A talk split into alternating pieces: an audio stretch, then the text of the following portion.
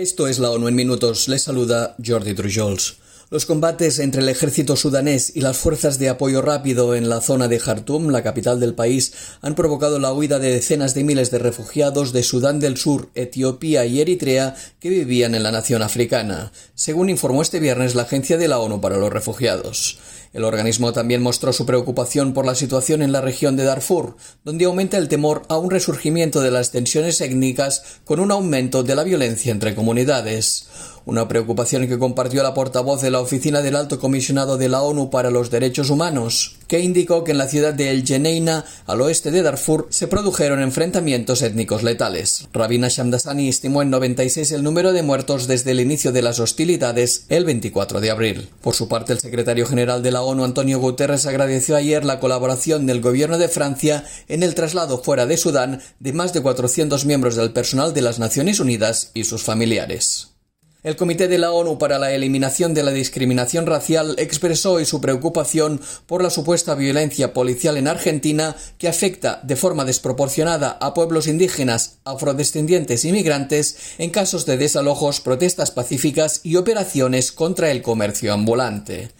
El órgano de expertos independientes también mostró su inquietud por la elaboración de perfiles raciales por parte de las fuerzas del orden y recomendó a la nación sudamericana que adopte medidas para prevenir la violencia policial y que apruebe leyes que prohíban explícitamente la aplicación de perfilados raciales. El comité también se mostró particularmente preocupado por la falta de legislación que garantice de forma efectiva la pertenencia de las tierras comunitarias tradicionalmente habitadas por los pueblos indígenas e instó a Argentina a adoptar medidas legislativas y administrativas que garanticen el derecho de propiedad y establecer mecanismos de titularidad sobre las tierras tradicionales. Por último, el órgano expresó su inquietud por los presuntos abusos y violencia sexual contra mujeres y niñas indígenas, sobre todo en el norte del país.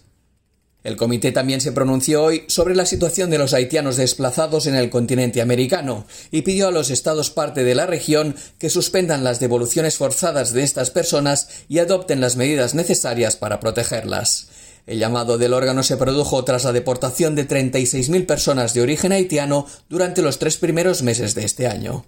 El comité señaló su preocupación por las expulsiones colectivas de haitianos sin una evaluación individualizada de sus necesidades de protección, entre ellas las que conciernen a las mujeres embarazadas, a los recién nacidos, a los niños no acompañados o a las víctimas de trata y violencia de género. En vista de la grave situación humanitaria que vive Haití, el comité pidió detener las expulsiones colectivas de haitianos desplazados y la evaluación personalizada de cada caso para identificar las necesidades de protección de acuerdo con el derecho internacional de los refugiados y las normas internacionales de derechos humanos.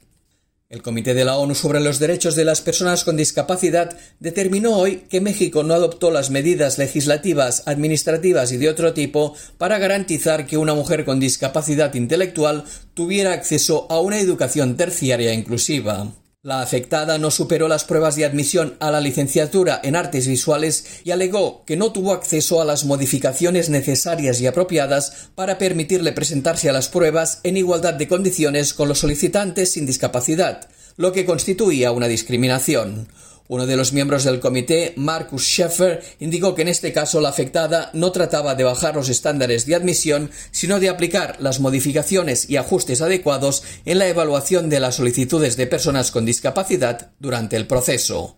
Aunque Scheffer calificó de indiscutible que el acceso a la educación terciaria pide unos requisitos previos en materia de conocimientos y aptitudes, especificó que los procesos de admisión deben contemplar los requisitos específicos de los candidatos con discapacidad. Y hasta aquí las noticias más destacadas de las Naciones Unidas.